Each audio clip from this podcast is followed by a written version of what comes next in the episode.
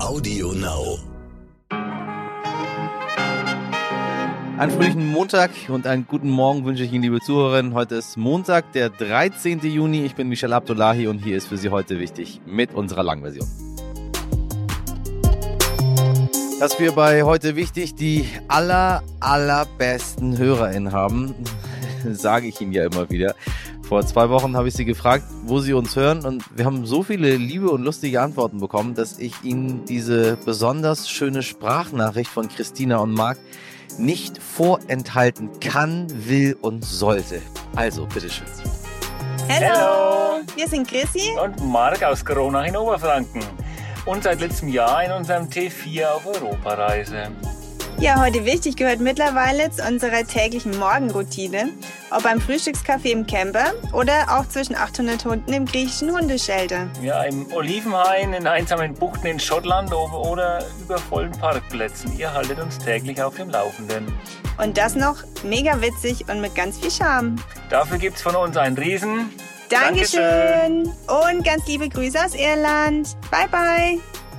Mit dieser Fröhlichkeit nehme ich Sie mit in eine neue Woche, heute allerdings mit eher ernsten Themen. Wir sprechen über das Treffen der Welthandelsorganisation und meine Kollegin Mirjam Bittner spricht mit dem Welt-TV-Journalisten Max Hermes über ReporterInnen an der Front, genauer gesagt im Kriegsgebiet in der Ukraine. Ja, der Krieg geht weiter, auch wenn die Aufmerksamkeit bei weitem nicht mehr so doll drauf ist wie noch vor einigen Wochen. Wir kennen das aus ganz, ganz vielen anderen Konflikten in der Welt, meine Damen und Herren. Ich möchte nicht, dass wir hier aufhören, darüber zu berichten, weil es einfach nicht vorbei ist. Und dass gut ausgebildete JournalistInnen von dort berichten, ist eben unglaublich wichtig und kann gleichzeitig gefährlich sein. Denn Max hat dort einen Kollegen verloren. Mehr gleich im Gespräch. Zuerst für Sie das Wichtigste in aller Kürze. Was wichtig war.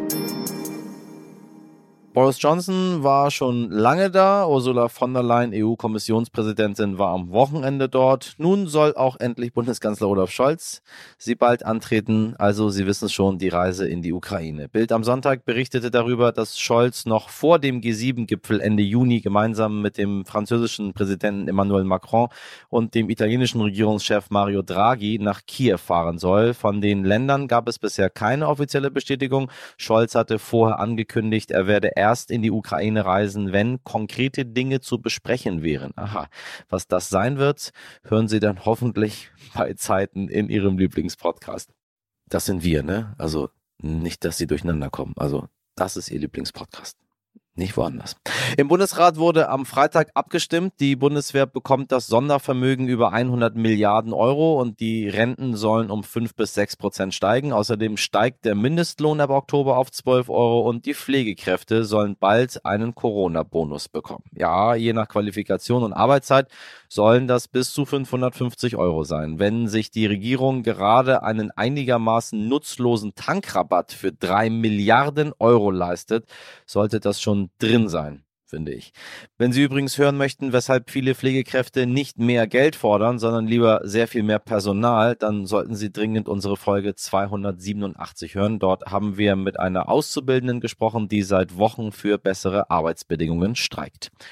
Stichwort Tankrabatt. Nach nur zwölf Tagen scheint auch bei der Ampel angekommen zu sein, dass die Steuersenkung bei den Spritpreisen nur von, sagen wir mal, sehr kurzer Dauer war. Bundeswirtschaftsminister Robert Habeck will deshalb das Kartellrecht verschärfen, denn der Verdacht liegt nahe, die Mineralölkonzerne sprechen sich ab und schieben das Geld in die eigene Tasche. Oha, wer wäre denn darauf gekommen? Auf jeden Fall keiner von den Menschen, die uns regieren. Ich glaube, alle anderen schon. Notfalls soll es auch möglich sein, die Unternehmen zu zerschlagen, berichtete zuerst der Spiegel. Mögliche Übergewinne sollen dann an den Staat gehen. Die Branche selbst sagt natürlich, liebe PolitikerInnen, ihr bewertet die steigenden Preise total über. Das Benzin zu beschaffen ist einfach teurer geworden. Deshalb bleibt von der Entlastung nichts übrig. Logisch. Was wichtig wird. Und wir schauen gemeinsam auf die neue Woche, spezifisch auf die World Trade Organization, die WTO oder WTO, wie immer Sie möchten. Seit gestern und noch bis Mittwoch tagen die insgesamt 164 Mitgliedsländer der Welthandelsorganisation. Die Liste der Probleme ist lang. Corona, Krieg in der Ukraine, Energie- und Klimakrise, steigender Hunger. Was es also dringend bräuchte, wären gemeinsame Ideen und schnelle Kompromisse. Eines der größten Streitthemen ist der Patentschutz der Corona-Impfstoffe. Tatsächlich, das ist eines der größten Streitthemen. Mehr als 100 Länder wollen die Patente aussetzen, damit sie selbst Impfstoffe produzieren können. Aber Pharmafirmen und auch die Europäische Union stellen sich bisher quer. Ein weiteres Streitthema auf dem WTO-Treffen ist China. In der Welthandelsorganisation ist es so, dass Länder, wenn sie beitreten, selbst über ihren Status entscheiden. Etwa zwei Drittel der Länder haben den Status eines Entwicklungslandes. Die Kriterien dafür sind aber nicht genau festgelegt und unter diesen Entwicklungsländern ist China, die zweitgrößte Volkswirtschaft der Welt. Vor allem die USA würden das gerne ändern und haben einen Kriterienkatalog für den Status eines Entwicklungslandes vorgeschlagen. Ich sage das so deutlich, weil äh, wir dieses Wort in dicke, dicke Anführungszeichen setzen. Ähm, demzufolge könnten allerdings Dutzende Länder diesen Status verlieren und damit auch Vorteile wie längere Fristen, um Vereinbarungen umzusetzen oder Subventionen. Die Welthandelsorganisation hat das Ziel, den internationalen Handel so einfach und auch fair wie möglich zu machen. Daraus bilden sich übrigens auch Länderbündnisse wie die G7, G20 oder welche Zahl auch immer sie da ranhängen möchten. Das Ziel ist also ein eigentlich gutes, aber diese 164 Länder müssen sich auf einen Konsens einigen, um Abkommen mit wirksamen Beschlüssen verabschieden zu können. Und die Interessen sind so unterschiedlich, die Gräben so groß, dass die WTO seit 2013 kein kein Abkommen mehr verabschiedet hat. Hoffen wir, dass sich das diese Woche ändert und die Länder sich zusammenraufen. Die Krisen dieser Welt würden es mehr als nötig machen. Seitdem der Krieg in der Ukraine vor dreieinhalb Monaten angefangen hat, hören wir in fast jeder Nachrichtensendung davon. Aber dass dieses konstante Informieren überhaupt möglich ist, liegt an den JournalistInnen und ReporterInnen, die dort zum Teil ihr Leben riskieren. Sie haben bei uns ja schon öfter KollegInnen aus dem Haus gehört, die ihre Eindrücke aus der Ukraine geschildert haben. Das macht auch Reporter Max Hermes, früher für RTL, heute für den Fernsehsender Welt TV. Was Sie aber vielleicht nicht so oft mitbekommen, liebe HörerInnen, bisher Bisher sind in der Ukraine acht Medienschaffende getötet und mindestens 14 weitere verletzt worden, berichtet die Organisation Reporter ohne Grenzen. Und das sind nur die offiziell erfassten Zahlen. Die ukrainische Regierung beispielsweise spricht bereits von 32 toten KollegInnen. Was aber tun Auslandsreporter wie Max Hermes, um sich vor Ort zu schützen? Und wie verhält man sich überhaupt, wenn trotz Schutzhelm und kugelsicherer Weste die unvorstellbare Situation eintritt, dass ein Kollege stirbt. Meine Kollegin Mirjam Bittner hat darüber mit Max Hermes gesprochen, denn Max hat erlebt, wie ein Kameramann während eines Drehs tödlich verletzt wurde in einem LKW, in dem eigentlich Max selbst hätte sitzen sollen. Hallo Max, schön, dass du da bist. Danke, dass ich bei euch sein darf. Ja, ich freue mich riesig, weil du bist im Moment in der Ukraine und es ist ja nicht besonders selbstverständlich, dass du jetzt gerade auch noch Zeit für uns hast. Du bist jetzt seit fast drei Monaten da. Wie wie geht's dir? Wie erlebst du im Moment die Tage da? Ich muss sagen, gerade bin ich in Kiew, in der Hauptstadt und aktuell fühle ich mich hier halt relativ sicher. Man ist, es ist in Kiew so, ähm, am Anfang sind die Menschen alle aus Kiew rausgegangen, weil die Stadt wurde da von den Russen attackiert, beziehungsweise die Russen haben versucht, bis nach Kiew vorzudringen und da war die Stadt dann fast menschenleer und jetzt gerade ist das so, die Menschen strömen alle zurück, es machen hier wieder Bars auf, Cafés, Restaurants und hier gibt es so eine Art Lebensgefühl, das äh, gibt einem einerseits hier so eine Sicherheit, andererseits ist es gleichzeitig hier in Kiew auch so, dass es jeden Tag und auch nachts oft Sirenenalarm gibt und dann weiß man eben wieder, die Russen feuern Raketen ab, die werden dann zum Teil von Abwehrsystemen abgefangen, aber jetzt vor einigen Tagen sind eben auch Raketen eingeschlagen hier in Kiew, da weiß man auch, dieses Stadtzentrum, auch diese Hauptstadt ist letztlich nicht komplett sicher. Wie reagieren dann die Menschen? Also Zelensky hat ja schon gesagt, er möchte eigentlich noch nicht, dass die Leute zurückkommen. Trotzdem erzählst du, dass die ersten schon nach Kiew zurückkommen. Ähm, haben die sich so ein bisschen an die Situation gewöhnt? Nehmen sie die so an, wenn man das überhaupt so fragen kann? Ja, das kann man für Kiew auf jeden Fall so sagen. Also selbst wenn es hier Sirenenalarm gibt, die Menschen gehen hier nicht mehr wirklich in die Schutzräume, in die Bunker, die es in jedem Haus gibt. Hier ist das so eine Art Alltag geworden. Also die Menschen haben gelernt, mit dem Krieg hier zu leben und die versuchen hier gerade in Kiew auch sowas wie ein Lebensgefühl dem Ganzen entgegenzusetzen. Man weiß genau, im Osten des Landes, da gibt es heftige Gefechte, da wird Krieg geführt, aber hier in der Hauptstadt, da versuchen die Leute gerade, das nicht so an sich rankommen zu lassen. Und hier gibt es sowas wie aktuell tatsächlich einen normalen Sommer, kann man, könnte man fast sagen. Die Menschen sitzen draußen. Gestern habe ich auch noch erlebt, wie die Menschen also da saß ich auch noch draußen und man hat den Sonnenuntergang sich angeguckt. Da saßen Teenager mit Bier und haben eben einfach Freizeit gehabt. Das ist tatsächlich hier irgendwie total surreal, aber das gibt's eben auch. Es wirkt halt einfach so ein bisschen, ich meine, das sind Bilder, die könntest du hier in Hamburg, wo ich jetzt zum Beispiel gerade bin, könntest du hier genauso haben, nur ist da die Grundsituation natürlich total anders. Aber das heißt, die Menschen richten sich wahrscheinlich darauf an, ein, dass es noch eine Weile gehen wird. Ich glaube schon, weil alle damit rechnen auch, dass gerade weil die Russen jetzt nicht so vorangekommen sind in diesem Krieg, man hat ja am Anfang, hat Putin versucht, das Land quasi zu überrollen, wollte die ganze Ukraine sich einverleiben innerhalb kürzester Zeit. Das hat er nicht geschafft, weil er offenbar auch seine Armee gar nicht so stark war, wie er dachte. Und jetzt konzentriert er sich auf den Donbass. Aber ja, viele russische Soldaten sind ja offenbar da auch schon bei den bisherigen Kämpfen ums Leben gekommen, viele Panzer zerstört worden und Deshalb ist das Ganze jetzt, Russland hat offenbar nicht mehr diese Schlagkraft und man rechnet deshalb jetzt damit, oder ich rechne als Beobachter auch damit, dass das noch viele Monate dauern könnte und uns auf jeden Fall noch lange, lange leider beschäftigen wird. Mhm. Ähm, jetzt wollen wir ja heute eigentlich vor allem tatsächlich über dich und über den, den Beruf des Auslandsreporters sprechen. Du hast gerade schon gesagt, du beobachtest, du sprichst seit drei Monaten ganz viel mit Menschen. Wie begegnen dir die Menschen denn vor Ort? Freuen die sich, wenn du sie ansprichst oder ist das eher so, eine fast psychologische Betreuung zum Teil. Wie gehen die mit dir um? Ich muss sagen, wenn man in Deutschland ähm, auf Interviewpartner zugeht, dann gibt es immer die einen, die sagen, wir gehen sofort, also wir sind bereit mit euch zu sprechen und andere haben da nicht so viel Lust drauf. Und ich muss sagen, hier die meisten Menschen sind sehr offen, was die Medien angeht. Und wenn ich mich als deutsches Medium vorstelle, auch sehr, sehr bereit, mit mir zu sprechen. Also ich habe im Grunde fast niemanden, der sagt, ich möchte nicht mit dir sprechen und die Menschen, ich erlebe die Menschen als sehr, ja, sehr entschlossen und sehr willensstark. Also das hätte ich, wenn bei uns jetzt eine vergleichbare Situation herrschen würde, dann glaube ich, wären viele deutlich verängstigter und deutlich ja, äh, ja un unsicherer. Ja, das würde ich schon sagen. Ich habe die Ukrainer wirklich als ein Volk kennengelernt, die, wo jeder, also tatsächlich jeder sehr, sehr entschlossen ist und alle sehr, sehr willensstark sind, ja. Mhm. Jetzt ist dein Alltag ja wirklich alles andere als ungefährlich und die Reisen, die du zum Teil auch schon unternommen hast. Wie sieht denn dein Alltag überhaupt aus, wenn du nicht gerade in Kiew bist?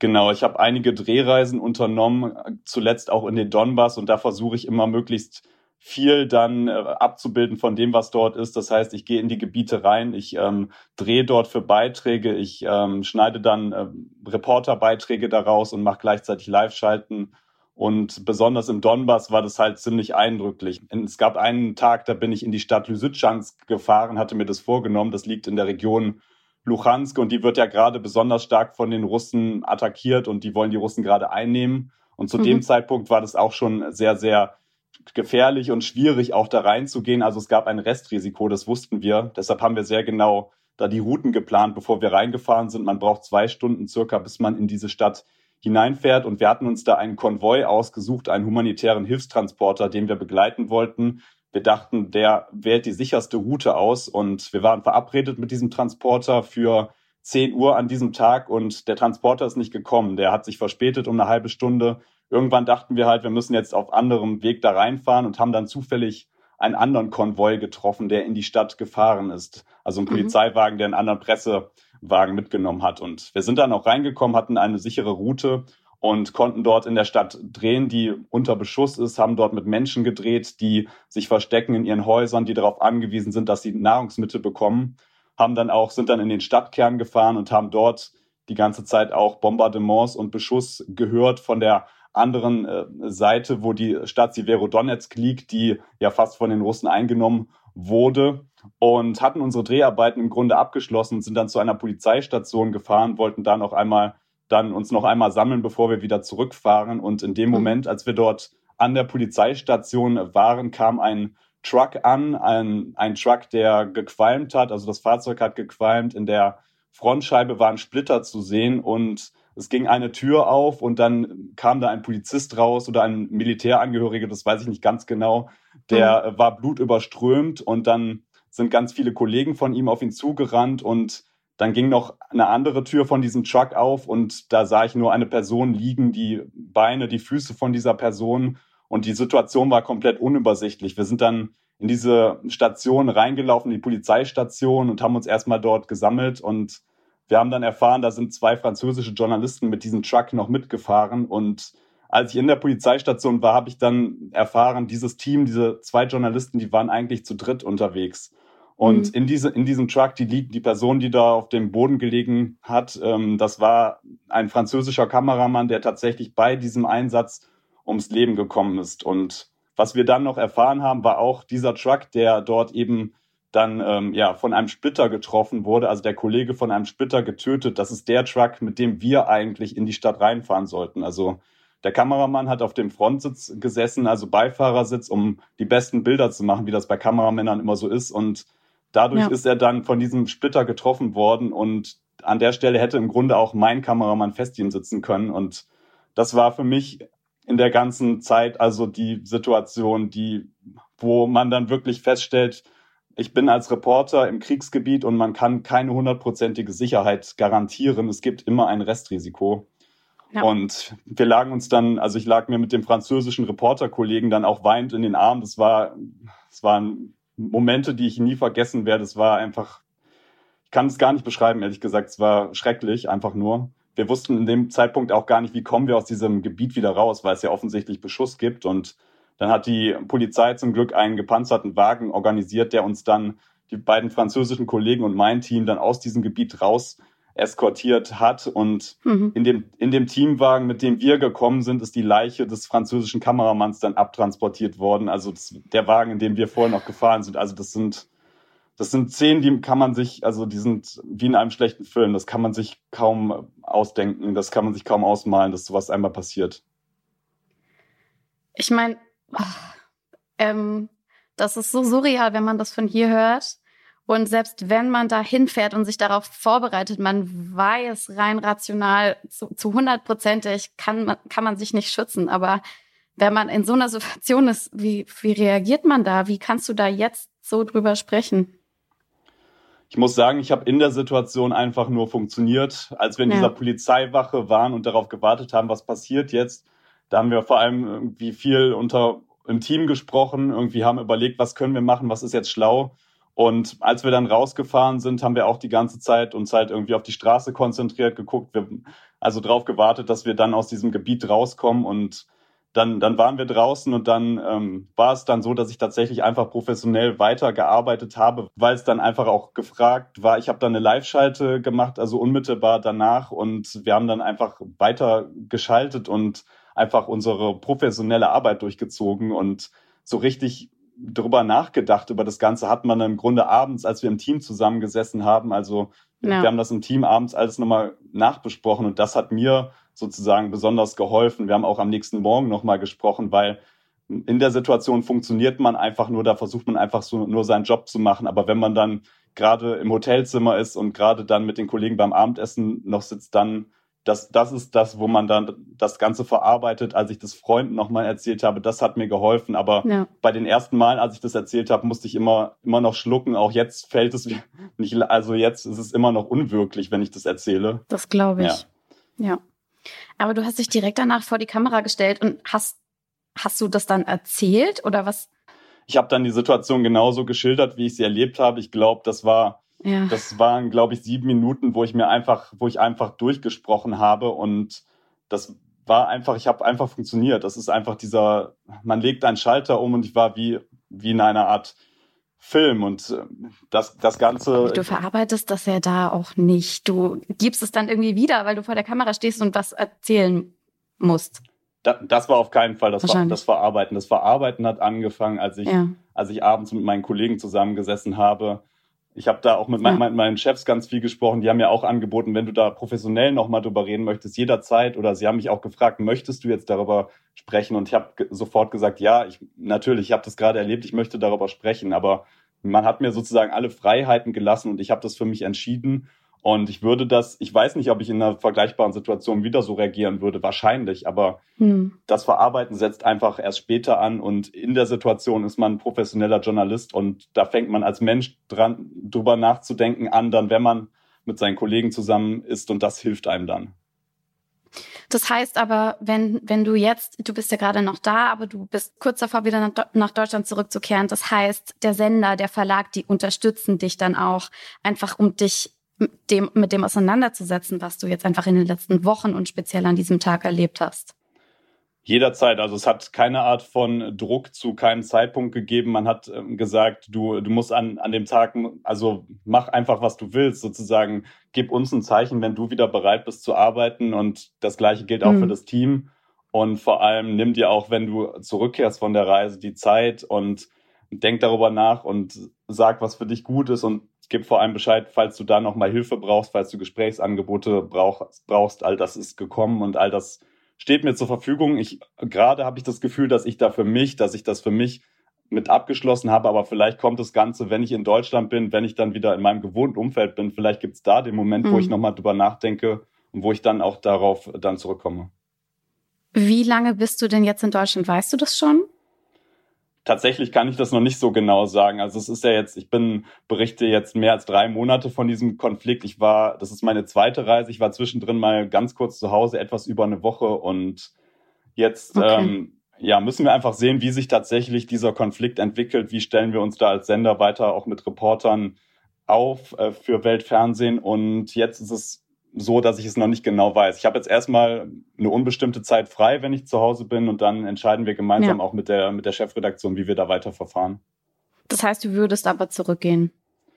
Ich kann mir das auf jeden Fall vorstellen, gerade weil ich jetzt so lange in diesem Gebiet bin, jetzt auch eine große Expertise, würde ich für mich sagen, für dieses Gebiet entwickelt habe. Ja. Ich kenne jetzt die verschiedenen Gebiete des Landes. Ich weiß, wie die Menschen äh, ticken und ich habe auch einfach das Bedürfnis, jetzt diesen Konflikt weiter zu verfolgen, weil ich den von Anfang an eben äh, mitverfolgt habe, darüber berichtet habe und mir liegt das jetzt am Herzen, natürlich auch da weiter dran zu bleiben. Mhm. Hast du irgendwelche Schlüsse für dich so aus den letzten Wochen draus gezogen, sei es jetzt in deinem Umgang mit Menschen, sei es vielleicht mit, mit Sicherheitsmaßnahmen? Du hast gesagt, du hast jetzt ganz viel Expertise mitgebracht, natürlich, wenn du da jetzt seit drei Monaten bist. Welche Schlüsse hast du daraus gezogen? Also was die Sicherheit angeht, da muss ich sagen, da verlasse, verlasse ich mich auch auf die Expertise von anderen. Wir haben in unserer, in unserem Chefredakteursbüro da in Berlin in der Zentrale haben wir einen Stab, der tagt jeden Tag und der macht sich Gedanken darüber, wie stellen wir die Reporter auf und da sind auch Sicherheitsmenschen mit dabei und wir haben hier vor Ort, wenn wir unterwegs sind, auch immer einen Security-Mann dabei, der auch vor jedem Schritt, den wir machen, sozusagen dann sagt, ist das jetzt sicher, können wir das so machen und der im Zweifel auch mich als Reporter dann davor warnt, Dinge zu machen und äh, der auch einschätzen würde, ist diese Situation gefährlich, wir brechen hier ab. Das ist da, da muss ich mich auf die Expertise verlassen, weil das einfach dann Kollegen sind, die in sowas Erfahrung haben. Als Reporter möchte man natürlich immer so weit es geht berichten, aber da gibt es die Sicherheitsaspekte eben, die dann in dem Fall wichtiger sind. Von daher weiß ich, dass ich mich da komplett drauf verlassen kann. Und äh, was die Menschen angeht, wir arbeiten ja hier, wenn wir vor Ort sind, immer mit sogenannten Fixern zusammen, heißt es. Das sind quasi ja. lokale Journalisten, die äh, sprechen die Landessprache. Also ich spreche selbst kein Ukrainisch oder Russisch, was hier beides eben gesprochen wird. Und die, die unterstützen uns da und die ähm, geben einem auch immer ein Gefühl dafür mit, wie die Situation gerade ist, die jetzt vielleicht, wenn das Gefühl durch die Sprachbarriere dann vielleicht nicht so besteht, können sie da immer vermitteln. Und das ist das, wo ich da sehr mich auf dieses Team verlasse. Einerseits Sicherheit, andererseits lokale ähm, Journalisten, mit denen wir zusammenarbeiten. Das ist das, was mir dann auch die Sicherheit gibt, dann quasi für meinen Job als Reporter, dass ich den zu 100 Prozent machen kann. Max, danke dir für das Gespräch. Danke, dass du hier bist und das alles so, so ausführlich erzählt hast und eindrücklich. Ich glaube, das sind so diese Hintergründe, die hört man von hier sehr wenig, wenn man sich nicht gerade mit, mit dem Beruf auch beschäftigt. Und deswegen danke, dass du so offen erzählt hast und pass auf dich auf, komm gut wieder hierher und alles Gute weiterhin. Danke dir, danke, dass ich bei euch sein konnte. Sehr gerne wieder. Danke an Mirjam Bittner und vor allem danke an Max Hermes und allen KollegInnen da draußen, die diese Berichterstattung jeden Tag aufs Neue ermöglichen. Vielen, vielen Dank dafür.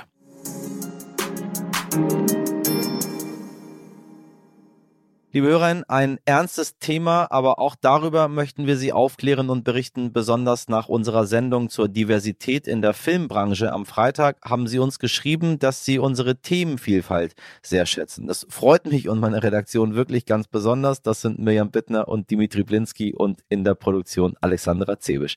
Wenn Sie dieses Lob teilen, freuen wir uns immer über Bewertungen, über Abos, über Weiterempfehlungen oder natürlich auch Mails mit Ihren Gedanken an heute wichtig Stern.de. Und wenn Sie uns lieber kritisieren, kritisieren möchten, wissen Sie was, das ist auch in Ordnung. Wir lernen immer gerne dazu. Aber kein Quatsch.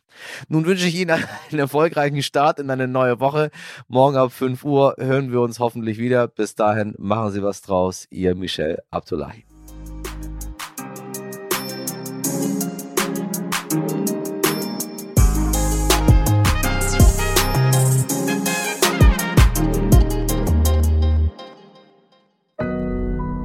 Audio Now.